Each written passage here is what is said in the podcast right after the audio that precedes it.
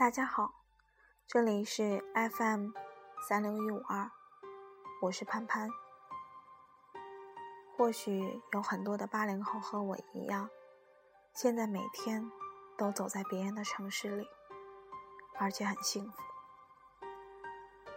借用余华先生的话来说，或是因为我们不要求这座城市应该怎么样，这座城市也不要求我们。今天就分享这篇来自余华先生的《别人的城市》，送给每一个飘在外面的孩子。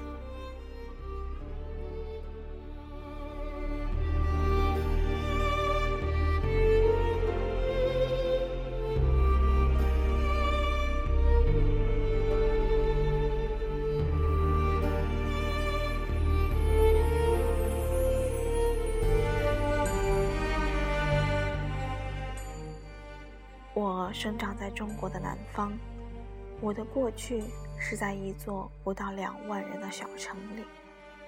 我的回忆就像瓦楞草一样，长在那些低矮的屋顶上，还有石板铺成的街道，伸出来的屋具，一条穿过小城的河流，当然，还有像树枝一样从街道两侧伸出去的小弄堂。当我走在弄堂里的时候，那些低矮的房屋就会显得高大了很多，因为弄堂太狭窄了。后来，我来到了北方，在中国最大的城市北京定居。我最初来到北京时，北京到处都在盖高楼，到处都在修路。北京就像是一个巨大的工地，建筑工人的喊叫声和机器的轰鸣声彻夜不绝。我年幼时读到过这样的句子：秋天，我漫步在北京的街头。这句子让我激动，因为我不知道在秋天的时候，漫步在北京的街头。会是什么样的感觉？当我最初来到北京时，恰好也是秋天。我漫步在北京的街头，看到宽阔的街道、高层的楼房、川流不息的人群车辆，我心想，这就是漫步在北京的街头啊！应该说，我喜欢北京。就是作为工地的北京，也让我喜欢。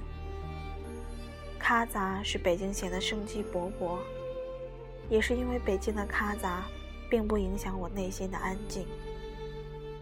当夜晚来临，或者是白昼，我独自一人走在大街上，想着我自己的事时，身边无数的人在走过去和走过来，可是他们与我素不相识。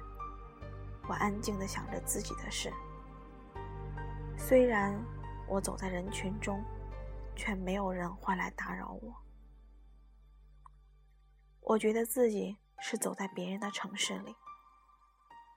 如果是在我过去的南方小城里，我只要走出家门，我就不能为自己散步了。我会不停地遇上熟悉的人。我只能打断自己正在想的事，与他们说几句没有意义的话。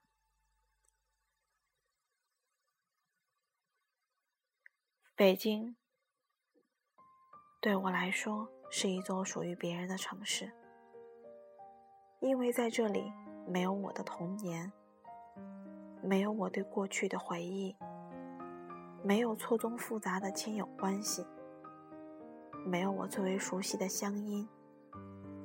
当我在这座城市里一开口说话，就有人会对我说：“听口音，你不是北京人。”